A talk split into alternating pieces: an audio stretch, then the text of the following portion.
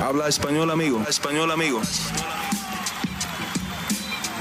Damas y caballeros, están escuchando Hablemos MMA con Danny Segura. ¿Qué tal mi gente? Bienvenidos al episodio número 8 de Hablemos MMA. Mi nombre es Dani Segura, yo soy periodista de MMA Junkie y el host aquí de este programa, de este canal, Hablemos MMA. Y bueno, ya casi nos acercamos al episodio número 10 de Hablemos Live. Este programa que se inauguró a principios del 2022 ya está a solo dos episodios de llegar al número 10, ¿vale? Eh, ¿Qué episodio tenemos hoy? Un episodio bien, bien cargado de noticias, un episodio bien, bien cargado eh, con muy buenas preguntas. Ya estuve ahí analizando las que pusieron ahí en el Community Tab. Y, bueno, bastante de qué hablar. Así que eh, tenemos un fin de semana muy grande en el mundo de las artes marciales mixtas con un evento de UFC en Londres. Entonces, eh, bienvenidos aquí al programa, bienvenidos a la octava edición de Hablemos Live. Como siempre, no se les olvide, denle un like a este video. Igualmente, suscríbanse al canal si no se han suscrito o mándenle este canal una recomendación a algún amigo, una, un regalito, ¿no? Porque aquí estamos haciendo cosas muy, muy bacanas, eh, como han visto durante la semana, pues trayendo entrevistas con Casula Vargas, que publicó hoy, Henry Cejudo, pues ex campeón de, dos divisiones dentro de UFC, eh, Ilia Topuria, pelea este fin de semana y también tenemos una entrevista con él y, y bueno, se vendrá mucho más contenido en estos días. Vale, entonces, eh, como siempre, eh, este programa es dedicado 100% a contestar sus preguntas. Empezaremos con las del Community Tab, la pestaña de la comunidad. Y esa pestaña, ese, ese tab, recibe 20 minutos del programa. Y ya los 40 que restan del show será dedicado a las preguntas que ustedes hacen en vivo en el eh, live chat de YouTube, ¿vale? Entonces, si quieren hacer una pregunta, déjenla ahí en el live chat de YouTube y yo se las voy a contestar en unos minutos, ¿vale?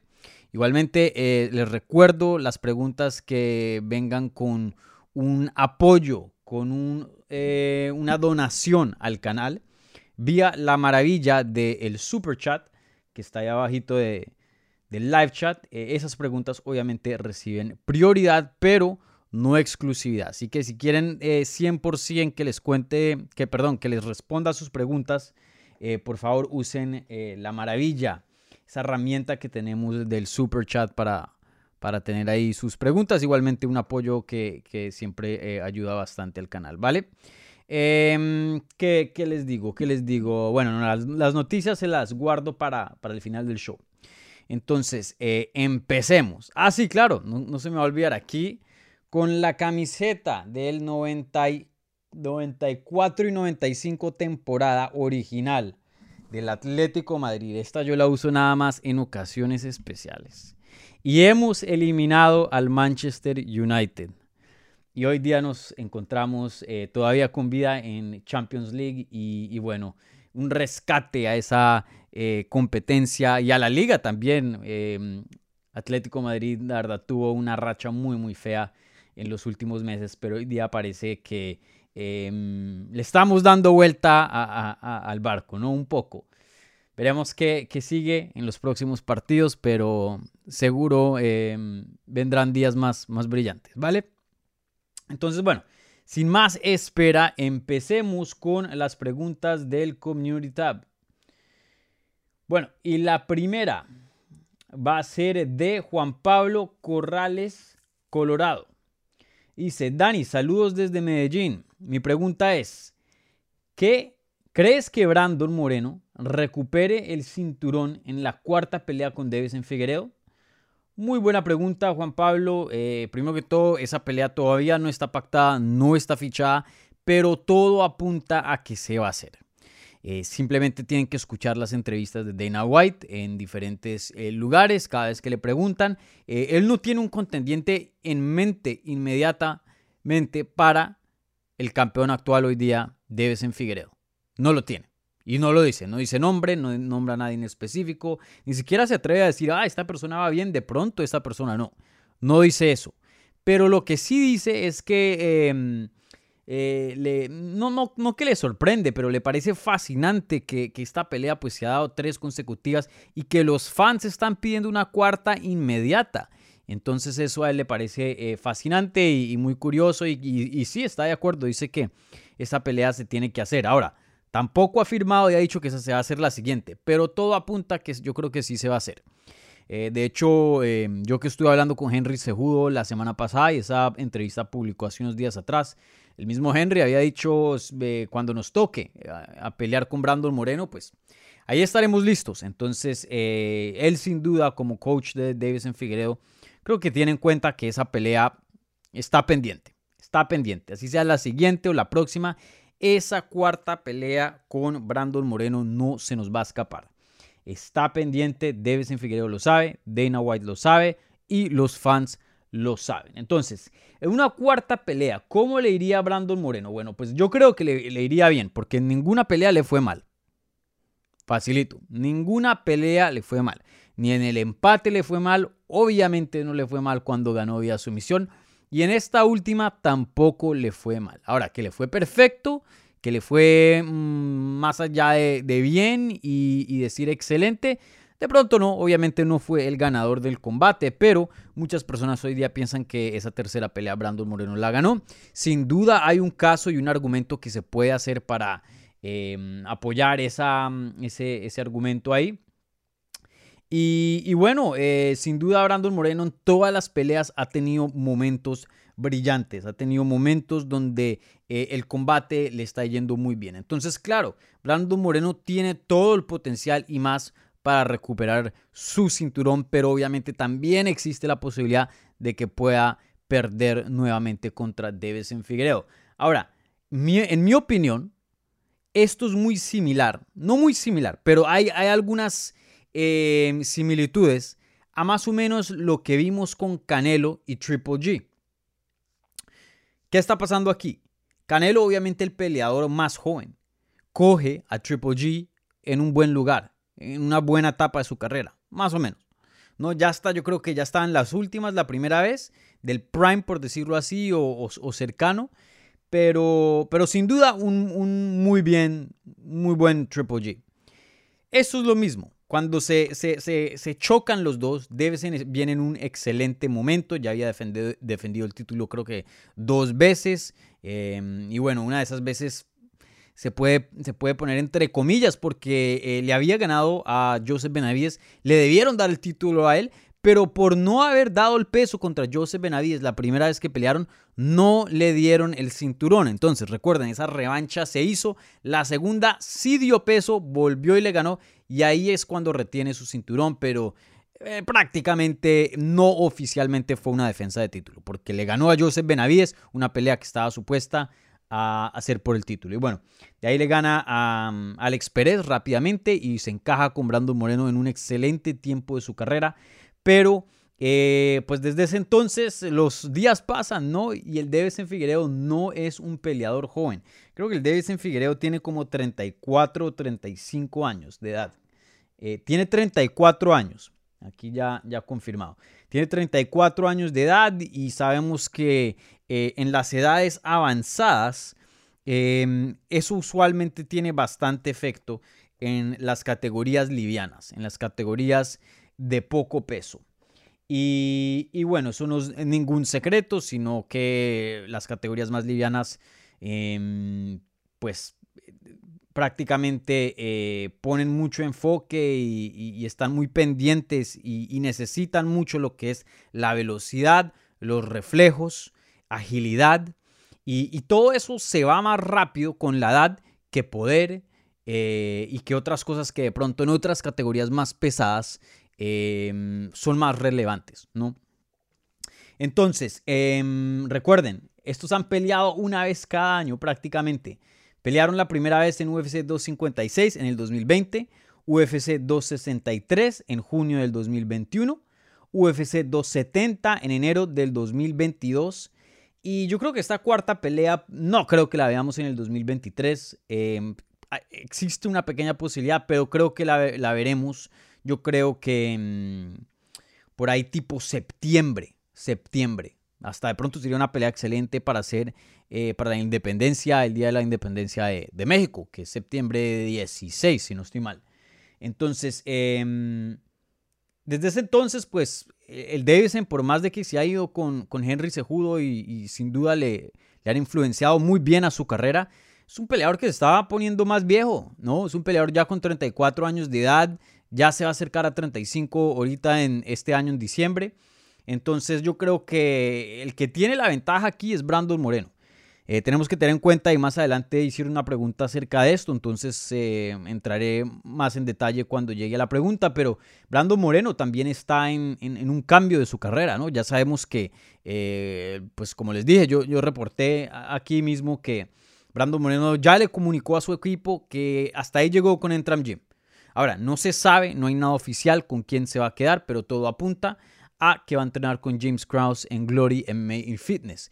James Krause es un excelente coach, pero como les he dicho en el pasado a veces, por más de que seas un buen coach, no, no significa que puedas eh, influenciar para bien a todos los peleadores. Eso es una relación y, a veces eh, simplemente las dos personas tienen que encajar de una manera eh, mutua, ¿no? No, no es solo de, de, un lado. Hay excelentes coaches que simplemente no le pueden sacar lo mejor a un, a un eh, peleador y hay otros que de pronto no son tan buenos, pero sí. Entonces veremos a ver qué, cómo cambia eso a Brandon Moreno. Pero eh, yo creo que, que, le va bien y, y teniendo eso en cuenta, yo creo que, claro, Brandon Moreno, y para no alargarme en esta pregunta, tiene todo el potencial para recuperar su cinturón y establecerse como campeón y reinar sobre la división de 125 libras. No solo ganarlo y ya, ir al más allá. Entonces, eh, veremos. Obviamente, Davison no hay que subestimarlo. Comprobó que puede hacer cambios. Y, y, bueno, sin duda sigue siendo una pelea muy, muy dura para cualquiera, incluyendo al Brandon Moreno. Pero para contestar tu pregunta, Juan Pablo, claro que sí. Claro que sí, Brandon Moreno puede recuperar y creo que va a recuperar eh, su cinturón en una cuarta pelea con Davison Figueredo. Bueno, pasando a la siguiente pregunta de Jab, eh, él dice, Dani, ¿qué le espera a Dan Hooker si llegara a perder? Lo cual es una posibilidad, ya que Arnold Allen es un gran peleador, a pesar de no tener el hype de Paddy o Aspinal. Eh, muy buena pregunta, creo que entraré más en detalle eh, en esto en una previa que voy a hacer para eh, UFC Vega, UFC Vegas, estoy diciendo, UFC London. Eh, voy a hacer una previa para un video separado para esa cartelera. Creo que eh, vale la pena. Yo sé que he dicho esto en algunos episodios de Hablemos Live y, y, a veces no alcanzo a llegar a hacerla, pero ando muy ocupado. Pero bueno, estos dos siguientes días sí los tengo libres de, de mis responsabilidades con MMA Junkie, entonces seguro voy a sacar el tiempito para, para la previa. Pero eh, rápidamente, y, entraré más en detalle en ese video que, que voy a sacar mañana o pasado, eh, creo que esta es una pelea muy, muy importante para Dan Hooker. Eh, para mí no me pareció una buena idea que se haya ido a las 145 libras. Eh, él estaba perdiendo en 155, pero nunca perdiendo en una manera que yo diga, ay, mira, si Dan Hooker fuera un poco más grande, ganaría este combate. Ah, si, si estos oponentes no fueran tan fuertes, mmm, yo creo que Dan Hooker gana esta pelea. No, en ninguna pelea me sentí así. La, las peleas que perdió fue porque sus oponentes eran mejores. Punto. Entonces, para mí, este, esta, esta búsqueda a una... esta búsqueda a, algo más allá de, de, ser un contendiente y de pronto volverse campeón y, que la respuesta sea un cambio de categoría, no sé si me parezca eh, lo óptimo, ¿no? Ahora, eh, puedo decir yo, eh, me parece, en mi opinión, que las 145 libras sí es una categoría más fácil que las 155. Entonces, eh, de pronto por ahí hay algo. Pero es que, men, él, tuvo muchos problemas para llegar a 145 antes de que empezara el capítulo de 155 libras, donde lo vimos eh, volverse un nombre, donde vimos la, esta versión que conocemos de Dan Hooker. Eh, sin duda vimos un peleador mucho mejor cuando subió a 155. Él es muy grande para 145 y, y, de, y como lo dije, pueda que lo haga una vez, pueda que lo haga dos veces, pero en algún punto esos cortes de peso tan duros te van a pasar el recibo. Entonces, veremos allá. Eh, obviamente, pueda que me equivoque. Yo me equivoqué cuando José Aldo bajó a 135. Pueda que esto sea una de las veces, pero por lo que yo sé, por lo que yo veo, por lo que yo he experimentado de años cubriendo este deporte, no me pareció una buena eh, opción. Y, y, sí, si llegara a perder, eh, no creo que lo van a cortar para nada. Un peleador muy, muy emocionante, un peleador que tiene buen nombre. Facilito lo puedes poner en un evento como estelar, Coco Estelar, así como eh, hicieron para esta cartelera. Eh, fácil lo pones en una cartelera estelar de un pay-per-view y, te rellena, ¿no? Eh, todos los fans cuando ven la cartelera dicen, ah, esta pelea no me la puedo perder. Dan Hooker es un peleador espectacular y muy, muy emocionante. Y, de pronto si pierde esta, creo que mm, confirma lo que yo ya he dicho. Y de pronto no todo el mundo em, está pensando como yo en este momento. De pronto sí estoy un poco apresurado, pueda que las cosas cambien, obviamente. Eh, pero lo que yo pienso es que Dan Hooker va a ser un peleador bueno. Y ya. Y es un peleador bueno. Ya el prime de él lo estamos viendo. Lo mejor de Dan Hooker lo estamos viendo. No creo que em, tendrá otro capítulo o dos más donde se vuelva campeón. Creo que eh, el potencial ya de Dan Hooker eh, ya lo maximizó. Claro, puede que mejoren cositas aquí y allá, pero lo mejor creo que ya lo estamos viendo. Entonces, eh, si llegara a perder, creo que afirma eso y, simplemente se vuelve un peleador de show, un Edson Barbosa que simplemente es para, eh, como dije, rellenar un pay-per-view, un evento coestelar, evento estelar por ahí, darle buenas oportunidades a prospectos. sin duda, no, no, no creo que su trabajo en UFC esté en juego, pero creo que eh, sus sueños para ser campeón, creo que estos sí dependen del resultado que veremos contra Arnold Allen. Bueno, eh, Valentín Gomila pregunta, hola Dani, ¿qué opinas del trash talking? ¿Vale la pena decir o hacer cualquier cosa en pos de vender una pelea? Em, Valentín, buena pregunta. Creo que esta es una pregunta muy relevante eh, debido a lo que hoy día estamos presenciando, ¿no? O presenciamos, perdón, el martes en London. Obviamente, eh, Ilia Topuria metiéndose, eh, por decirlo, una pelea medio pequeña, en una bronca con el Paddy Pimblet, eh, ahí en el hotel de UFC London. Obviamente tuvimos a Ilia Topuria hace unas semanas atrás y él nos advirtió, él nos dijo, Em, y creo que lo que dijo exactamente fue algo así como eh, que rece que no nos crucemos o que, que, no me lo cruce, porque yo me voy a volver loco. Y, bueno, como lo prometió, lo cumplió y, sin duda fue y, le dejó saber a, a, Paddy que sus comentarios acerca de, de la guerra entre Rusia y, Georgia que vimos hace unos eh, años atrás en el 2008, pues em, no le caen nada bien a, a Ilia, ¿no? Entonces, eh, creo que sí hay una línea. Eh, hay ciertos trash talks que me disgustan, obviamente. Hay ciertos que mm, también me disgustan, pero los tolero. Y hay ciertos que me gustan, ¿no? es parte del deporte, me parece a mí. Cuando te pones a, criticar lo que es la religión y, aún más allá y, ser eh, racista o homofóbico, etcétera, eso sí, no me gusta y no lo tolero. Por más de que sea trash talk, por más de que sea para vender un pay-per-view, creo que eh, no hay lugar en este mundo para, para racismo y, cosas de ese estilo.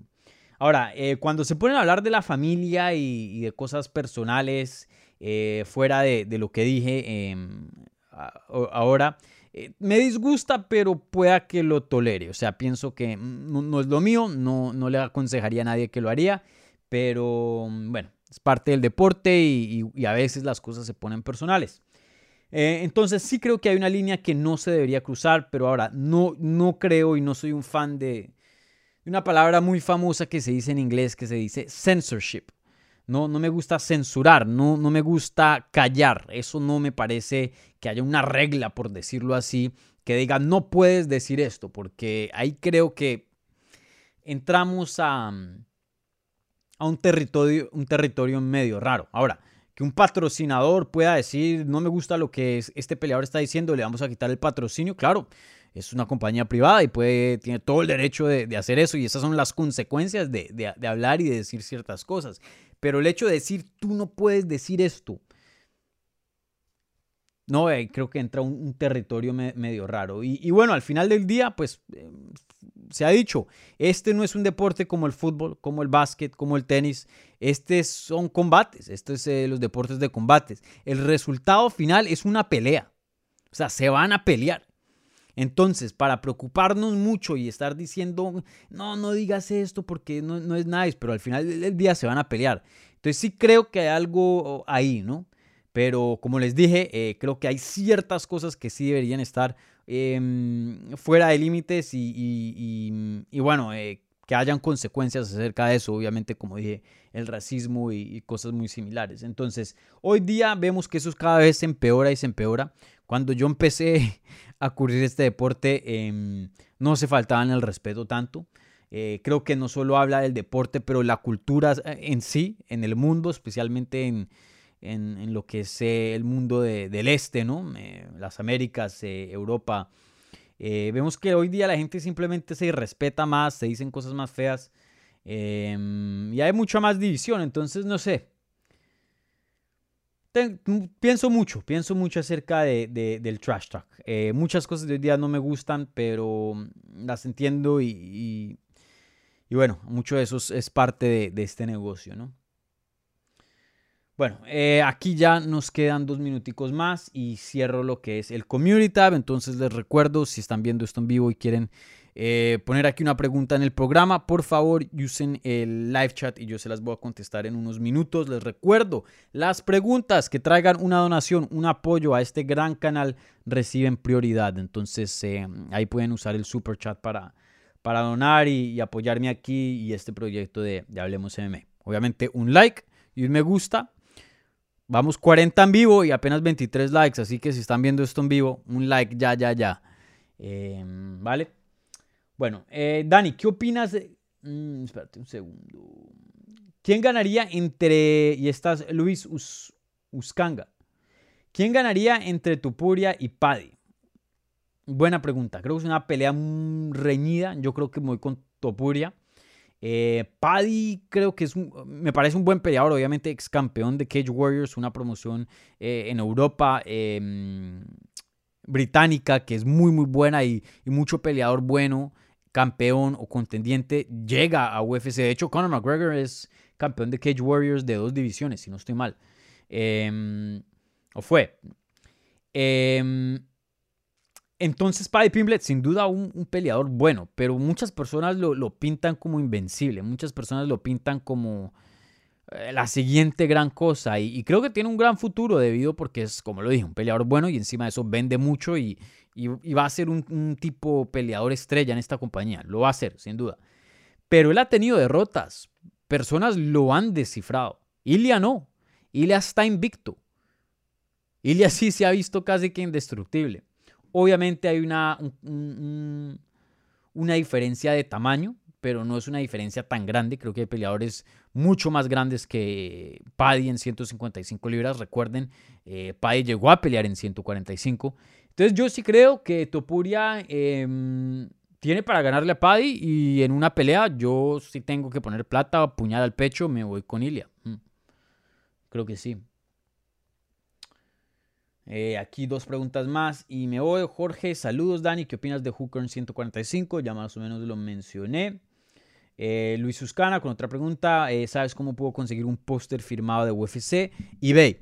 Vete a eBay, creo que eBay, no sé dónde estés, eh, si estás en Estados Unidos, pues obviamente conoces de, eBay. Em, si estás en otra parte del mundo, no sé qué países sí o no em, eh, funcionen con eBay y tengan esa, e, esa, página habilitada, pero yo sé que yo he comprado eh, internacionalmente. Hay ciertos vendedores que no hacen shipping internacional, entonces, pues ahí, qué pena, pero te jodiste. Eh, pero otros sí, entonces eh, miran eBay y, a ver de donde quiera que estés, Luis, a ver si hacen shipping, si, si mandan por correo eh, donde, donde quieras que vivas. Si no hay muchas tiendas, em, creo que en otros países fuera de, de, Estados Unidos se pone un poquito más complicado, pero en Estados Unidos hay, hay tiendas de, em, de que, que, venden... Em, tiendas de MMA que venden cosas y a veces tienen pósters incluidos que, que, pueden comprar firmados. Obviamente tienden a, a ser caro. Eh, lo que yo más recomiendo es que compren un, póster peladito, vayan a una pelea o algo así y que se los firmen en persona. Creo que es una experiencia más, más chévere, ¿no? Pero bueno. Listo, con eso cerramos aquí la pestaña, el tab del community. y pasamos a las preguntas del YouTube Live Chat. Entonces, les recuerdo eh, un like, suscríbanse si no se han suscrito, bienvenidos y hay nuevos por aquí. Em, y bueno, ahora contestar sus preguntas del live chat. Recuerden, ahí el super chat está abierto si quieren apoyar aquí Hablemos MMA. Con un like eso basta, mi gente, y una suscripción. Si quieren ir más allá, súper, si no, tranquilo.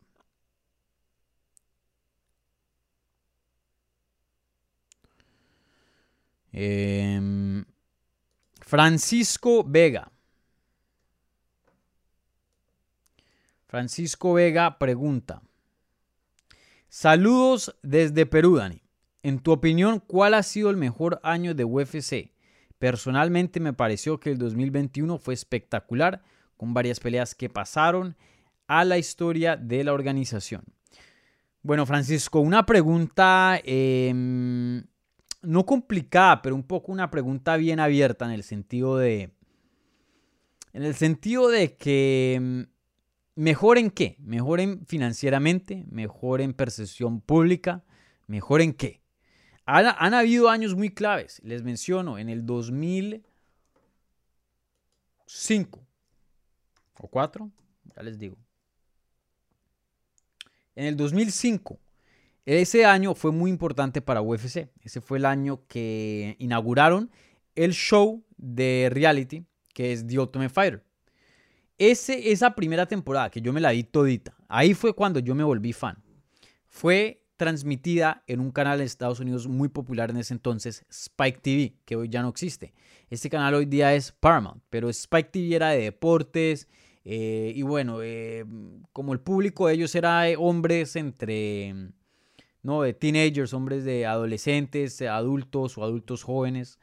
Y, bueno, este deporte, eh, este show pegó ahí y explotó lo que es UFC. Antes de eso, UFC era una compañía en quiebra, una compañía en, ruina que tenía pérdidas de millones de dólares. Lorenzo Fertita, Dana White habían perdido mucha, mucha plata. Y esto fue un, show que hicieron como para intentar vender y, salirse de esas y les funcionó. Eh, se puede decir que en ese año salvaron la compañía. Sin ese show, sin ese año, pueda que UFC hoy, hoy día no existe y, hagan otras, hayan otras promociones o, UFC por lo menos sea muy diferente de lo que es hoy día, mucho más pequeña. Eh, pero sin duda ese fue un año clave para la compañía, el 2005 la salvó, la salvó y hoy día UFC es lo que es por ese año. Eh, ¿Qué más? El año 2016 también fue muy importante cuando venden la compañía por 4 billones de dólares. Em, eso cambió la industria por completo y, creo que puso en el mapa UFC y, mucha gente que, ah, esto no es tan importante. Eh, dijeron un momento, 4, billones. Eh, o sea, estamos hablando ya de una cifra, pero absurda, que em, en ese entonces era eh, la adquisición de una franquicia deportiva más grande o más cara en la historia de, del mundo. ¿no? Entonces, creo que despertó mucho. Obviamente al firmar con ESPN los hizo mucho más legítimos, eso fue hace unos años atrás, en el 2000... Eh, ¿Qué fue eso? 2018.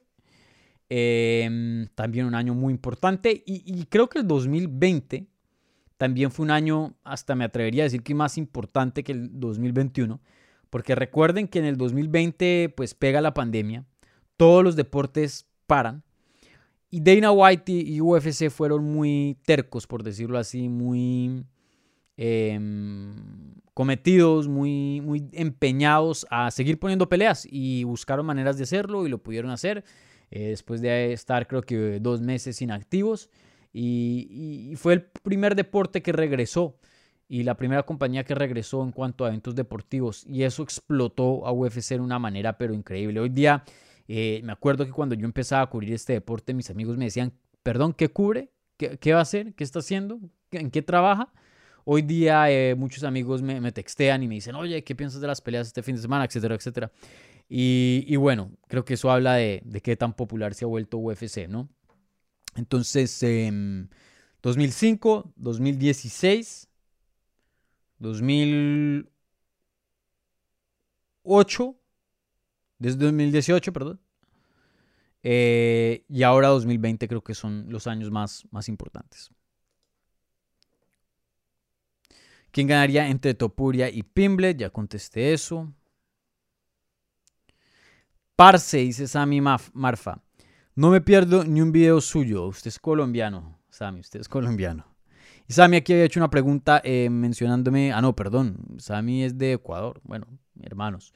Em, aquí mencionando de un prospecto, Larry Capicha. No, no, no conozco quién es Larry, pero em, lo voy a buscar. Lo voy a buscar. Juan Rivas, bienvenidos, parceros. ¿En Ecuador dicen parceros o eso es colombiano?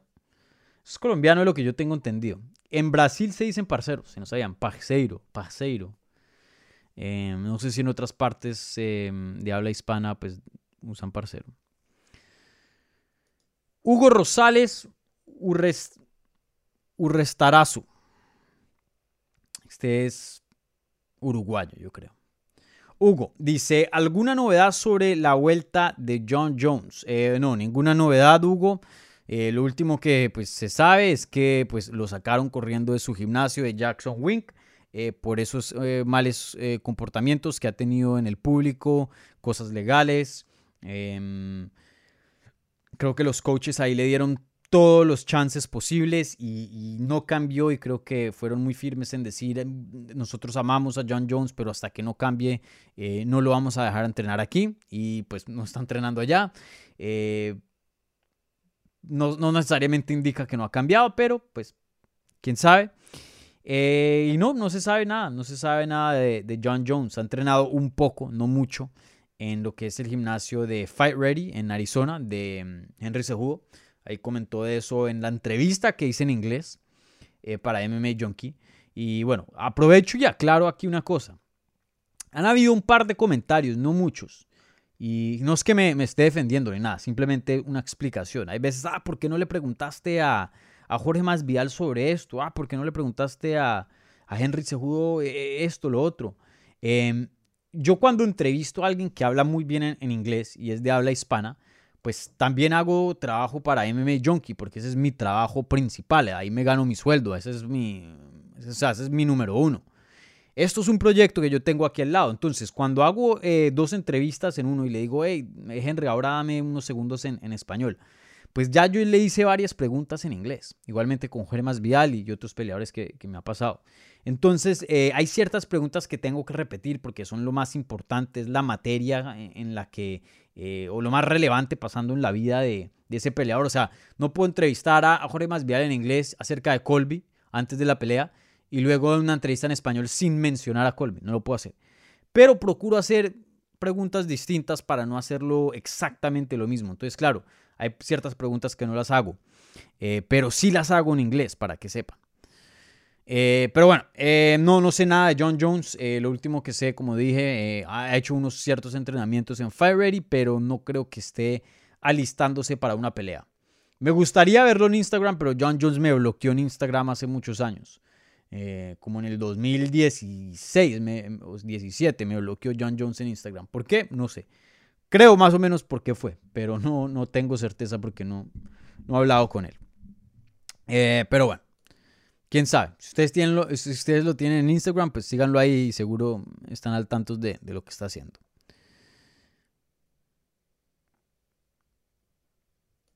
Martín Oliveira, Olivares Vieira. Entre el card del evento de Colby más Vidal y UFC Londres, ¿cuál piensas que es mejor? Em, pues sin duda el mejor e, evento estelar es el de UFC 272. Eh, la pelea en sí no fue muy emocionante. Creo que esta pelea de peso pesado entre Volkov y Aspinall puede ser más emocionante. Pero en, cuanto al evento, la magnitud, lo que significa, creo que una pelea que tiene más consecuencia que esta de peso pesado que vamos a ver este fin de semana. Ahora, ese evento en total sí fue un poco medio aguadito. ¿Por qué? Tenían una pelea tan buena en el evento estelar que no necesitaban meterle relleno para vender el pay-per-view. Solo esa pelea con eso ya vendían. Eh, entonces, esta de pronto sí tiene mm, las preliminares. Mm, me voy todavía con UFC 272, pero solo el hecho que lo esté pensando, y estamos hablando de un Fight Night que va a pasar este fin de semana habla de, qué tan debilucho estuvo un, un en ese pay-per-view y qué tan fuerte hoy día está este UFC Fight Night que tiene peleas muy, muy buenas. Pero me voy con UFC 272.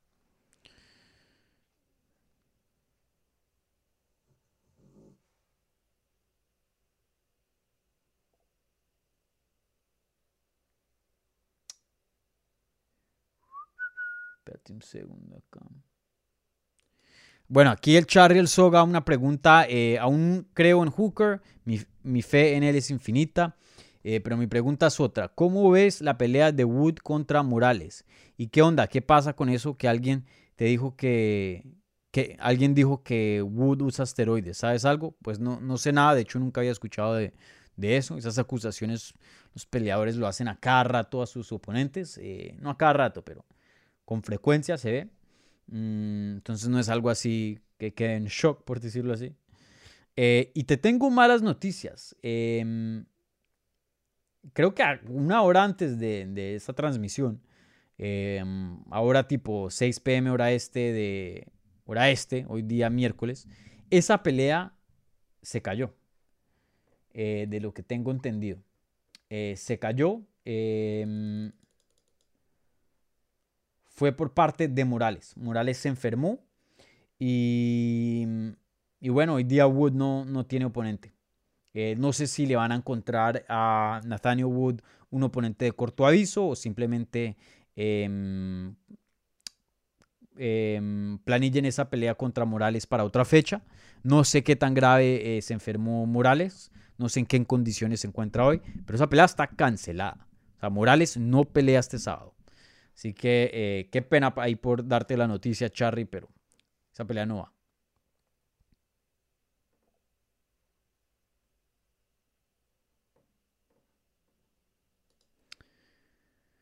Bueno, aquí Martín Olivares Vieira, una pregunta. ¿Enfrentarías a Paddy e Ilia inmediatamente o armarías una rivalidad poco más desarrollada? Em, bueno, hay varias cosas que tienen que pasar acá. La primera es que el Paddy le pase, o sea, le gane a Cazula Vargas. Y esta pelea se la ponen un poco a Paddy para que gane, ¿no? Recuerden, este es el show de Paddy. Yo respeto infinitamente a, a Cazula. Pero esto es como lo posiciona UFC. No estoy diciendo yo, no, no estoy inventándome aquí. Pues este es el evento em, cartelera principal para Paddy. Eh, Paddy es como una estrella allá en Europa y, en Reinos Unidos. Y, bueno, em, prácticamente sí, le, dan ese, ese, ese, lugar como estrella. Traen a Casula Vargas para que pelee en el territorio de Paddy, eh, no una cartelera extranjera, eh, en la casa de, de, Paddy, por decirlo así. Entonces, una pelea difícil, complicada para Casula. Creo que mucha gente lo está viendo de esa manera. Creo que mucha gente está subestimando a Kazula, que me parece un grave error. Eh, mostró un mejorío increíble en su último combate eh, y creo que va a mejorar aún más en esta. ¿Cuánto? ¿Lo suficiente para ganar la Paddy? No sé. Eh, también creo que Paddy ha creado como mm, esta hora de que es como invencible y eso, pero oponentes le han ganado en el pasado. Y Kazula es bueno y pega duro, entonces eh, ojo. Ojo, eh, pueda que aquí haya un, upset, ¿no? Eh, pueda que aquí haya una sorpresa. Entonces, primero que todo, Pai le tiene que ganar a Kazula. Una pelea difícil, que me parece a mí. Segundo que todo, Ilya le tiene que ganar a Jai Herbert, que también no es un oponente fácil. Y más allá tenemos que ver Ilya qué decide. Porque por lo que me dijo él a mí hace dos semanas atrás, ustedes lo vieron aquí en Hablemos MMA, Ilya planea pelear en 155, pero no para pelear por el título, por ahora. Él lo que quiere estar es activo y quiere pelear con frecuencia. Y él no puede cortar 4 o 5 veces en un año para 145. El cuerpo no, se, no le deja, simplemente. No le permite, porque son cortes muy, muy desgastantes eh, se tienen que hacer en, un proceso muy largo para llegar a 145 y después hay un proceso largo para recuperarse de 145. Entonces, eh, él para estar más activo empieza ahora a tomar peleas en 155 donde se desgasta menos en el corte y eso le da una habilidad de tener más frecuencia y adquirir más experiencia, que es lo que quiere él.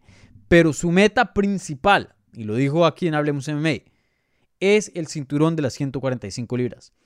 Entonces, si ese sigue siendo el caso después de este combate, digamos que gane la pelea contra Jair Herbert, yo creo que eso tendrá que cambiar un poco porque Paddy lo que va a seguir es, lo que quiere ser es contendiente en 155. Entonces no les va a servir un peleador que tiene eh, un pie adentro en 155 y todo el cuerpo eh, en 145. Entonces eh, depende de muchas cosas, pero en cuanto a lo que vende, a la rivalidad, em, Topuria quiere esa pelea, me lo dijo a mí. Paddy no, no ha dicho mucho sobre eso, pero para mí sería un peleón.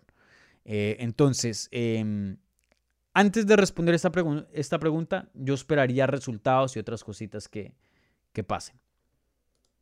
Pero que los puedes poner ya a pelear, fácil. Si, si los dos ganan, una pelea que tendría sentido, digo yo. ¿Qué más hay por aquí?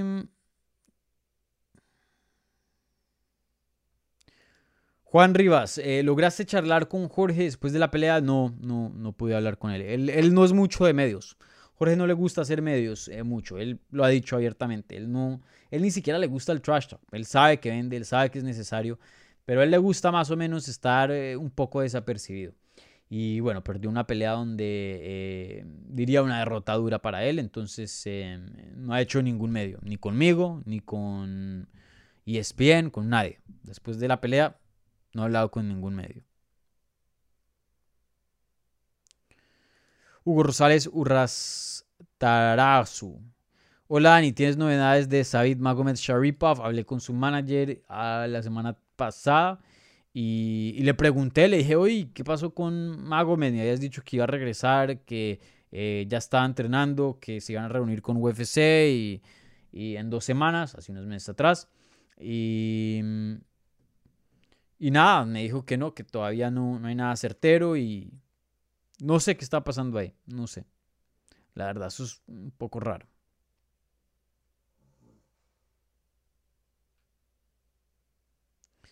¿Qué más hay por aquí?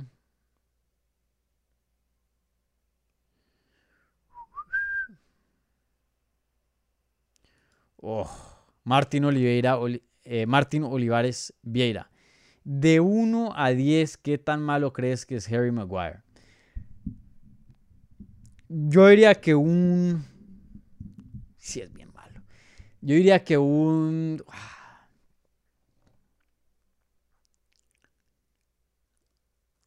Un 5, un 6, teniendo en cuenta que un 5, un 6 es un, jugador promedio. Eh, Harry Maguire está diseñado para de pronto un equipo de la Premier de, media tabla, un equipito relativamente mediano, no Manchester United, que hoy día es media tabla, ¿no? Eh, Harry Maguire, para mí eso es uno de los misterios más grandes del mundo. O sea, si, si a mí me pudieran, si a mí me dicen cinco cosas que puedes saber, o sea, pregunta cinco cosas, me dice Dios, me dice el universo, cinco cosas que, que, quieres saber y, te las contesto. Una de esas es por qué Harry Maguire es capitán del Manchester United, por qué costó 80 mil euros y por qué em, es de los 11 eh, que empiezan para el Manchester United. No, no tengo ni la menor idea. Alguien que no es coordinado, no defiende bien, se choca, eh, es como torpe. No me parece un defensa bueno en absoluto medio decente, mediocre. Eh, no tengo ni la menor idea, pero gracias, Harry. Gracias, porque si no fuera por las maravillas de Harry Maguire, pues quién sabe si el Atlético hubiera clasificado o no. Yo creo que sí, de todas maneras, pero muy malo ese Harry Maguire. Muy malo. Yo no sé quién, o sea, cómo pueden pagar 80 millones de euros por, por Harry. Un jugador muy malo.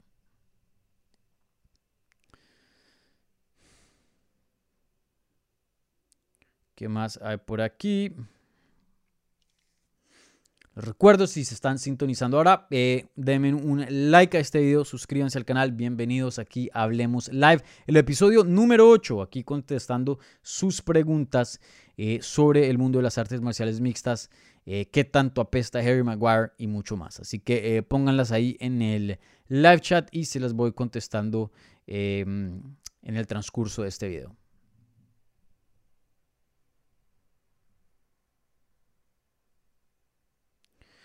Hellboy 666. Em, siento que nunca vamos a ver a, a pelear. Es posible. O sea, yo no tengo ni idea qué es lo que está pasando con Said. Una cosa muy, muy extraña. Em, muy, muy extraña. Jorge A. ¿Tienes alguna historia especial acerca del póster de Uncle Creepy y Mighty Mouse? Este póster que está aquí detrás mío. Sí, una pelea tengo, una historia especial para, de esta cartelera. Eh, muchas personas pueden ver este póster y dicen, Dani, tú lo pones porque te pareces ahí en Macao. Mucha gente me dice eso. No, no es por eso. Me dicen, Dani, eh, qué póster tan, tan random. O sea, un póster nada que ver. De todos los pósters que puedes tener, pones este. Pero eh, no sé si pueden ver. Creo que la luz, el reflejo la luz no deja, no deja ver bien. Pero aquí eh, no sé muy bien. Aquí está firmado, aquí está firmado por Ian McCall. Aquí, aquí. Y del otro lado, perdón, eh, difícil de coordinar aquí. Aquí está firmado por Demetrius Johnson.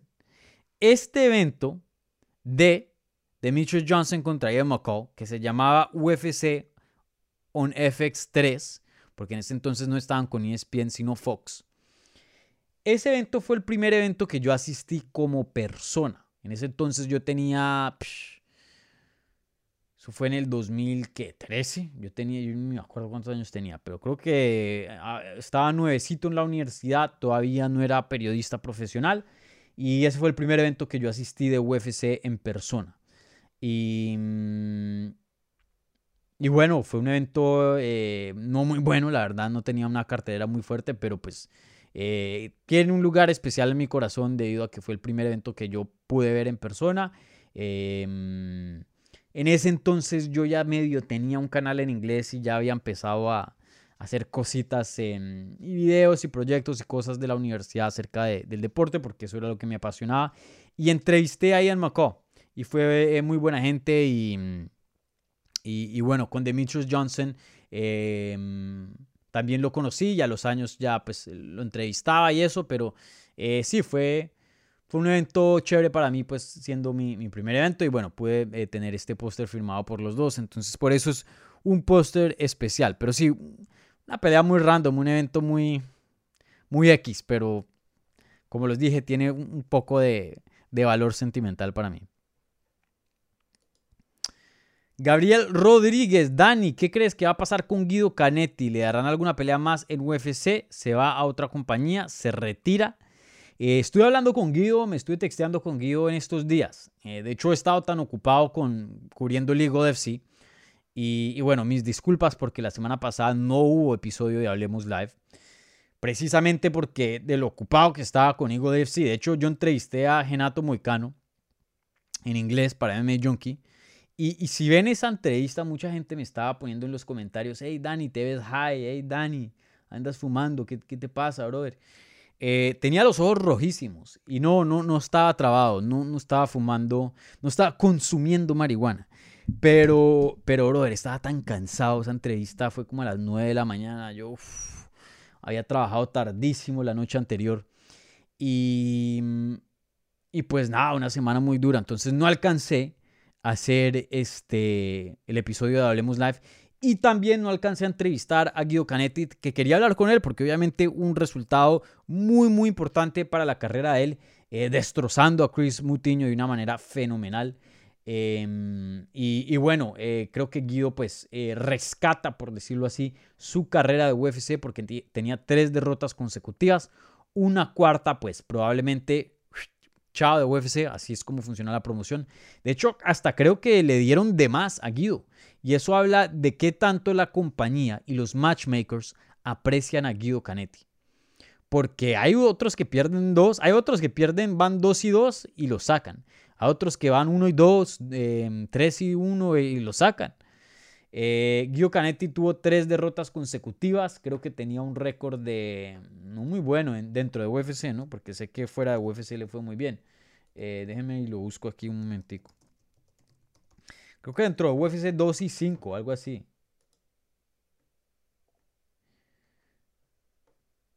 Sí, estaba 2 y 5 em, antes de la pelea con Chris Mutiño. Muchos peleadores los cortan con un récord así. Entonces, eh, yo sé que UFC aprecia eh, Gio Canetti porque es un peleador que representa muy bien a Argentina. Un peleador que eh, pierda o gane es emocionante, mata o, lo matan. O sea, él, él, no, él, no, él no va a la segura. es un peleador que tiene un, estilo muy vistoso, que a la gente le gusta. Entonces, bueno, hoy día pues le dieron un chance más. Y creo que rescató la carrera porque una más sin duda yo creo que lo hubieran dejado ir. Ahora, no, no sé la situación de su contrato. Voy a mandarle un mensaje, hablar con él, clarificar ciertas cosas y, lo quiero entrevistar también. Pero mm, creo que todavía tiene peleas en su contrato. Si no estoy mal, no creo que esta fue la última. Y, sin duda con esta victoria, especialmente una finalización de esa manera, seguro le van a dar una pelea más eh, o varias más. Em, Guido, eh, no va a decir que se encuentra en la mejor posición porque claro, sí tiene tres derrotas antes de esta victoria, pero... Pero esta, esta, esta victoria le cayó eh, anillo al dedo. Esto fue de perlas, como se diría en Colombia. O sea, mejor resultado no pudo haber tenido el Gio Canetti. Una finalización en el, primer round eh, sobre un peleador muy, muy rudo que tenía eh, un, poquito de hype entrando a ese combate porque le dio una pelea no dura a Sean O'Malley, pero pues eh, fue a distancia y Sean O'Malley no lo pudo noquear y Sean O'Malley iba noqueando a todo el mundo. Eh, una victoria, pero a más. O sea, e, e, e, este, este, test lo pasó Guido Canetti em, con el puntaje más alto que se pueda pasar. Excelente, excelente desempeño de Guido Canetti. Yo lo había dicho en, la, en, la, en el análisis, en los resultados del evento que parte de mí me gustaría ver a Guido que se retire. No porque no creo que pueda competir, no porque creo que se esté viendo mal, sino hoy día creo que se ve, está en una buena etapa de su carrera. Creo que hoy día tiene más conocimiento que nunca y físicamente, con 42 años de edad, ha podido mantener un, buen físico y no se le ve un decline eh, vasto a, pesar de la edad. Entonces, creo que tiene condiciones para más, pero pues sabemos que este deporte es muy cruel. La mayoría de peleadores así sean campeones como el Daniel Cormier y muchos otros, se retiran en derrotas y pues eso siempre deja un saborcito amargo, pero, pero bueno, yo entiendo que la mentalidad de ir por más, ¿no? Entonces, eh, como quiera, Guido, como quiera, obviamente esa es su carrera. No tengo ningún problema si sigue peleando o no. Eh, para nada. Bueno, ya nos, ya, nos estamos acercando a, lo que es la hora aquí en el programa. Ustedes saben que 60 minutos y, aquí terminamos. Nos quedan unos 10 minuticos más. Entonces contestemos un par de preguntas más y nos vamos.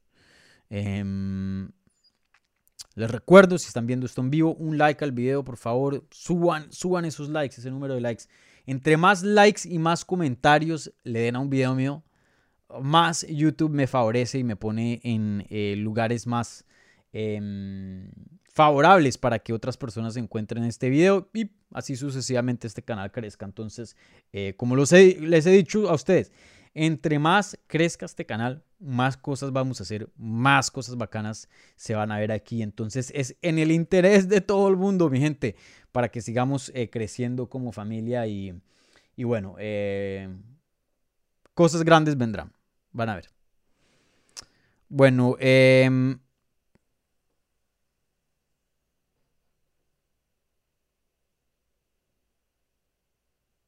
¿Qué otras preguntas hay por aquí? Charles Soga, ¿qué piensas de una revancha entre Hooker y Edson Barbosa? Eh, creo que hay mejores peleas para los dos que una revancha. Torfs esa Nova Gerazao CDMX. ¿Cuál es tu pronóstico, de Paddy contra Casula Vargas? Eh, Casula lo escribiste ahí con una C, una K. Eh, pero mm, creo que me voy a reservar ese pronóstico para, para la previa que voy a hacer mañana o pasado mañana de, de UFC Londres. Eh, me falta ver un poco más de Paddy y quiero ver nuevamente eh, esa pelea de, de que tuvo en su último combate que se lució muy muy bien. Em, para dar un pronóstico más, más em, educado. Pero sí creo que esa pelea es mucho más cerrada de lo que la gente piensa.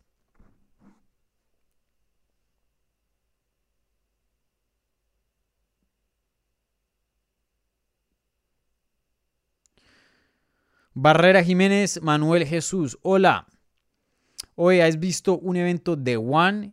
Y si, si, es así, ¿qué piensas de un peleador de Muay Thai contra Demetrius Johnson? Eh, sí, he visto muchos eventos de One. Em, pero, pero no sé mucho de, ese eh, Wrong, Shun, algo así se llama.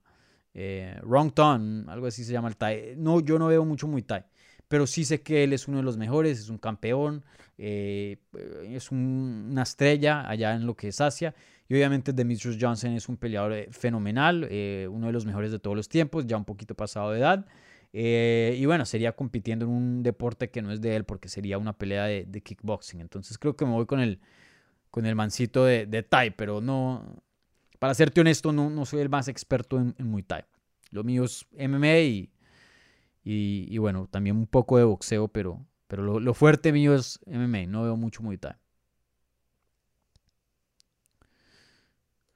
Ah, me lo preguntan eh, con frecuencia. Hola Dani, ya tienes rival, ya tienes el rival de Poncinibio, excelente trabajo, saludos. Eh, no, Poncinibio hoy día no tiene rival, pero pelea en mayo. Primicia, acá, pum, se los digo yo. Poncinibio va a pelear en mayo. Eh, espérenlo en mayo. Eso es casi que seguro que va a pelear en mayo. Eh, todavía no tiene oponente, pero creo que eso se va a definir pronto. Bueno, em, así que al tanto, ahí yo, yo les comunico cuando sepa. Pero eh, Puncinibio probablemente, lo más probable es que regrese en mayo. ¿Vale? Hay varias fechas en, en mayo disponibles, pero eso parece ser. Sinjay, Sinjay ¿Cómo viste ayer el, cómo viste ayer, ayer el Atleti? Partidazo. Partidazo, no sé. Em, pero lo vi muy bien al Atleti. El Atleti está entrando una buena racha. Creo que tiene como seis o siete partidos consecutivos eh, donde no pierde. Eh, algo muy distinto con lo que la trayectoria que venía antes. Hoy día vemos a um, un Joao Félix eh, en una muy buena forma. Yo creo que esta es la mejor forma que ha tenido en sus tres años del club. Eh, esto es lo más consistente que hemos visto a Joao. Ya ha hecho varios goles y asistencias en varios partidos. Eh, cosa que no veíamos. A veces veíamos un buen partido, un buen gol, pero después eso eh, venía acompañado de, malos desempeños. Entonces esperemos que esto continúe, porque Joao Félix cuando entró al club prometía muchísimo, sigue prometiendo bastante, pero creo que muchas expectativas se fueron bajando Em, en los últimos años. Entonces espero que esto vuelva y, y reviva a, Joao, que sin duda está teniendo un buen momento en su carrera. Em, ¿Qué diferencia hace que tenemos ya a, José María Jiménez y a Savage de vuelta en el plantel? Porque eh, Hermoso y Felipe, y mm, Felipe Luis, Hermoso y Felipe no, no es que sean muy buenos, la verdad. Y cuando los ponían de centrales porque Josema y Savage estaban lesionados, hacían estragos ahí atrás y, muchos de los partidos que se perdieron fue causa de ellos dos. Entonces ya hay más seguridad, más estabilidad atrás con José Masavich. Eh, Reinildo ha hecho un excelente trabajo desde, lo que, desde que entró a, al Atleti en, eh, en esta última ventana del mercado.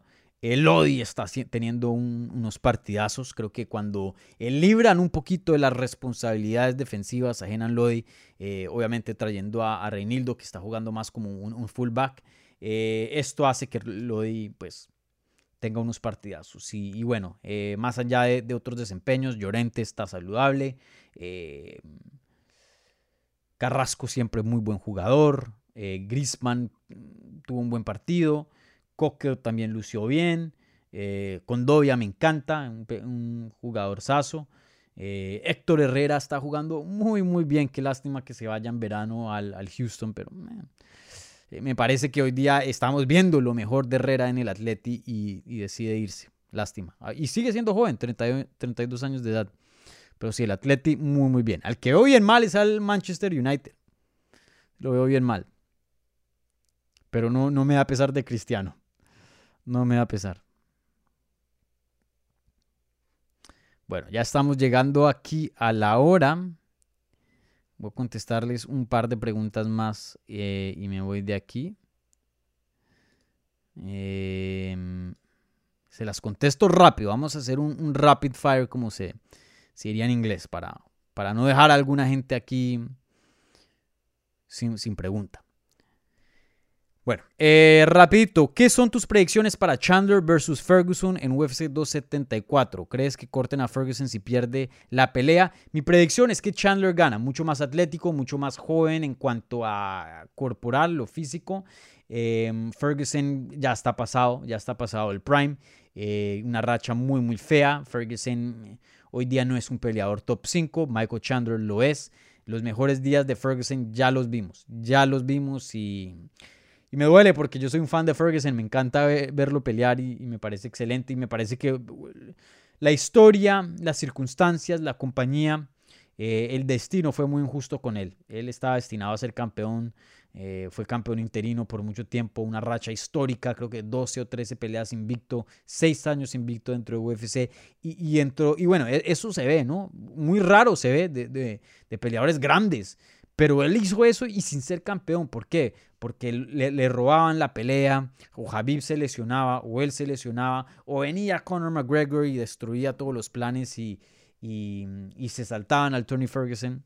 Una lástima, pero Chandler gana esa pelea y si Tony Ferguson pierde no lo van a cortar. Sigue siendo un, peleador que vende bastante, entonces sigue en la compañía. Hola Dani, ¿cómo es la pelea del Chito? Eh, ¿Cómo crees que se va a desarrollar? Es una pelea, perdón, se va a desarrollar esa pelea en su momento. Em, tendré algún pronóstico más eh, educado mientras nos acerquemos a la pelea, sea seas, pero mm, una pelea muy reñida, muy, muy reñida. Rob Font es muy bueno, tiene un boxeo increíble, eh, pero Chito ha mejorado muchísimo.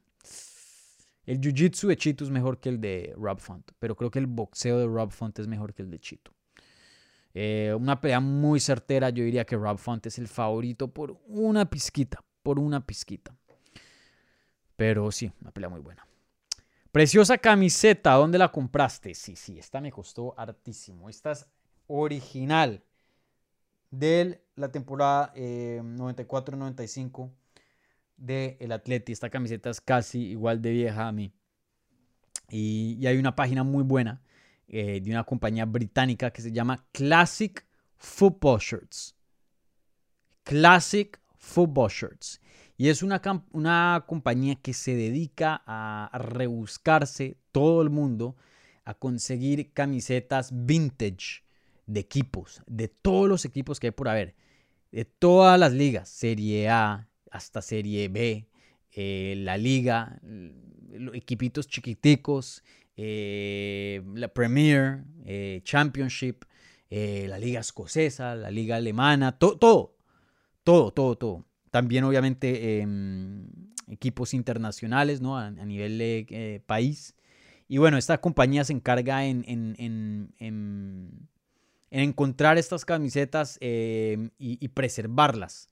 Y, bueno, obviamente son un poco caras, obviamente por, por eso, pero em, hasta venden camisetas que, que, han sido match worn, o sea, que jugadores han usado en un partido. Entonces, eh, una compañía muy, muy buena de, alta gama y, como les dije, sí es cariñoso, pero si tienen algún club así bien aficionado, eh, o sea, ¿quién puede decir que tiene una camiseta del 94 del Atleti? Eh, hay muy pocas hoy día y en excelente condición. Entonces, gracias Classic Football Shirts, es una compañía excelente, me encanta. Me encanta. Cuando tengo así platica, además, ahí se me va. Ahí tengo varias camisetas bacanas. Eh, rápido, rápido. Mm.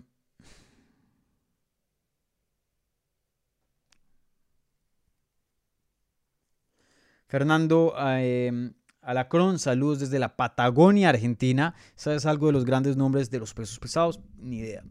ni idea. Eh, lo de Francis Ngannou está por definirse. Eh, John Jones está por definirse. Stipe Miocic yo creo que nada más quiere una pelea grande. Entonces hasta que alguno de esos dos se muevan, él se va a mover. Pero no, no hay nada. Frente frío. Frente frío.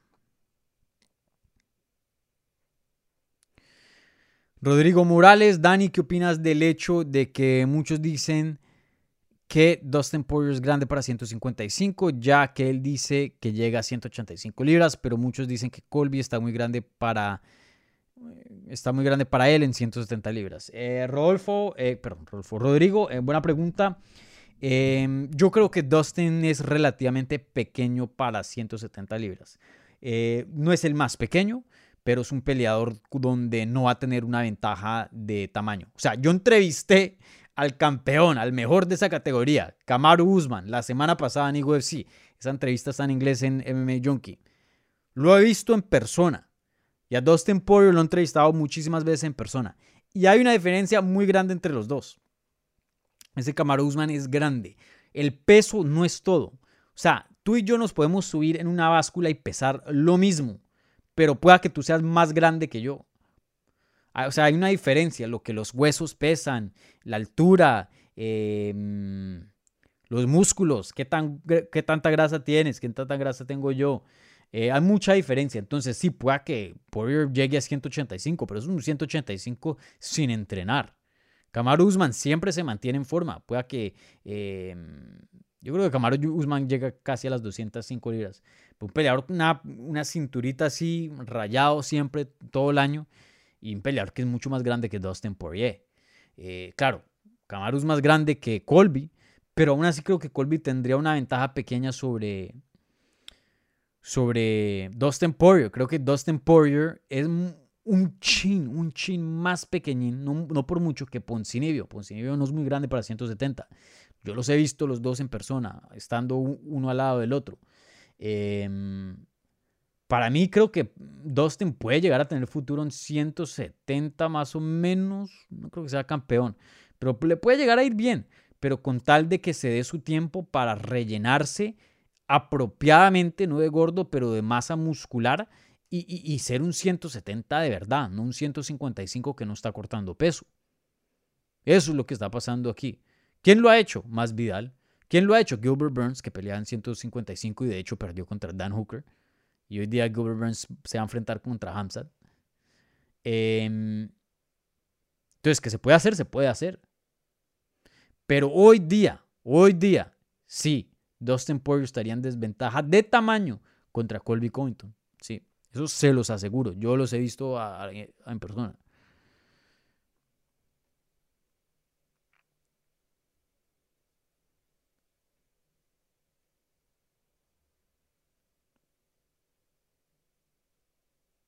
¿Qué más hay por aquí?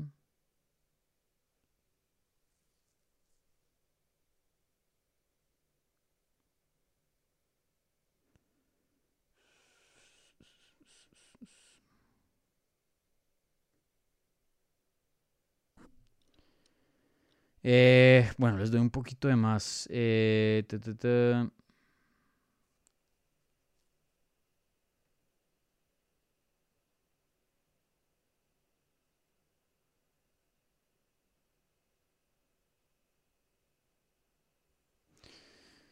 Mm, aquí me, como que me jodieron en el live chat.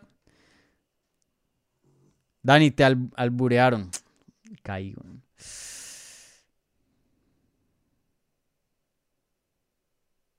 Bueno, eso pasa. A Michael Bisping le pasa cada rato.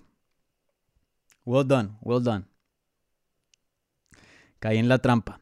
Eh, bueno, eh, ¿qué te hace por aquí? ¿Por qué te bloqueó ese pinche John Jones? Pues yo no tengo ni idea. Creo que fue por algo que dije en ese entonces, se lo hayan arrestado. Eh, ¿Por qué fue? Me lo hayan arrestado algo. Yo en ese entonces hacía un show que era el show, diría yo, más popular de los medios en cuanto a inglés. Eh, se llamaba The MMA Beat.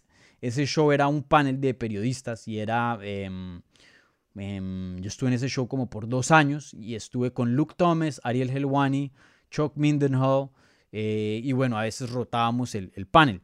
Y, hubo un tema, o bueno, hubo varios temas, porque John Jones se ha puesto en, problemas varias veces. Y pues toca decir lo que toca decir, que John Jones pues es un peligro, que John Jones se la está cagando, ¿no? O sea, ¿qué más se puede decir de alguien que se está metiendo en esos problemas? Y, decirlo honestamente, obviamente eh, respetuoso, todo basado en hechos, pero en ese entonces yo creo que él estaba bloqueando mucha gente y, de pronto salió un video, un clip en redes sociales o algo y me bloqueó. No tengo ni idea, no tengo ni idea, pero llevo bloqueado mucho tiempo. Y bueno, no importa, él, él tiene todo el derecho de bloquearme. Para eso existe em, ese, esa habilidad, ese feature.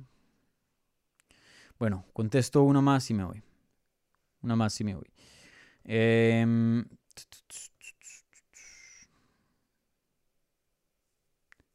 ¿Qué sabes de la próxima pelea de Poncinibio? Ya les dije.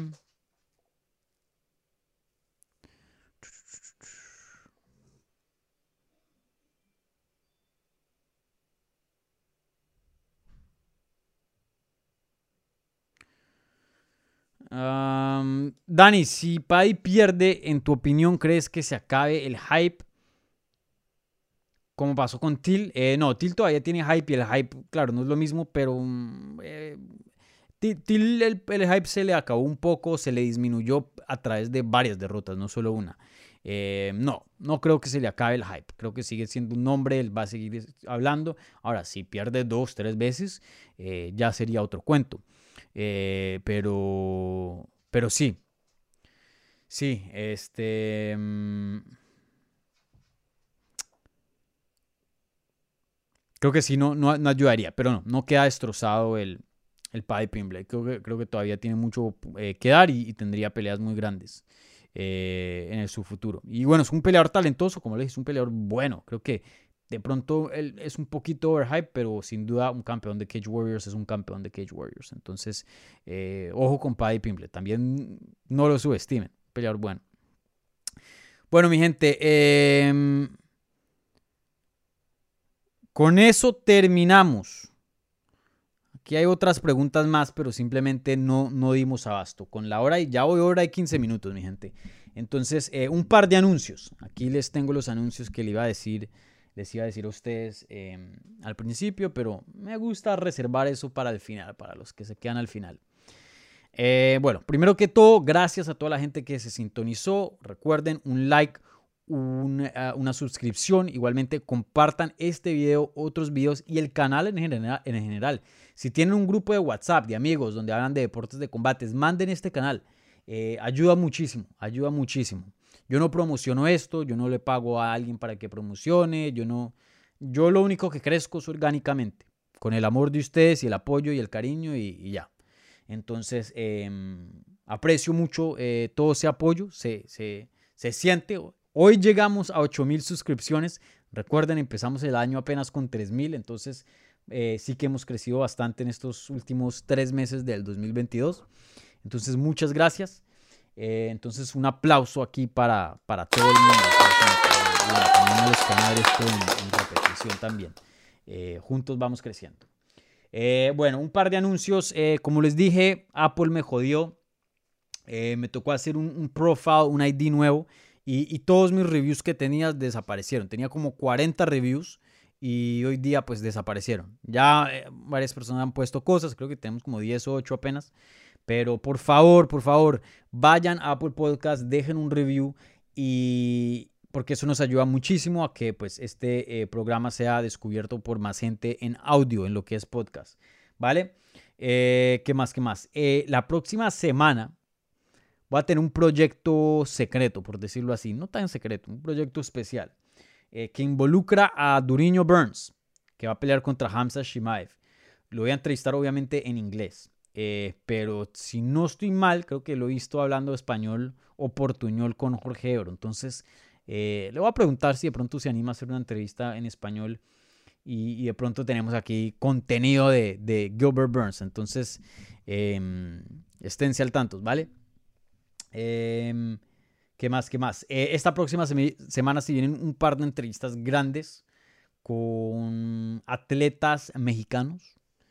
Eh, entonces estén ahí al, al tanto. Todavía no, no tengo todo eh, cuadrado, entonces no quiero decir nombres, pero estén ahí eh, al tantos que, que, se vienen cosas buenas al canal, ¿vale? Eh, les recuerdo, tengo entrevista con Henry Sejudo, Ilia Topuria, que peleaste fin de semana, igualmente con Casula Vargas en el canal, entonces vayan y chequen esas entrevistas si todavía no lo han hecho, ¿vale?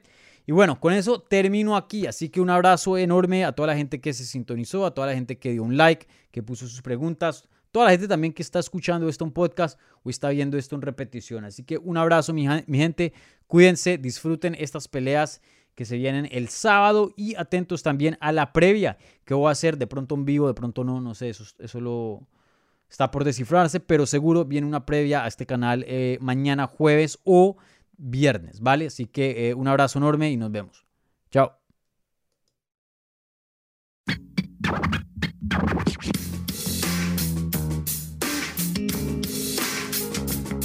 Gracias por escuchar Hablemos MMA.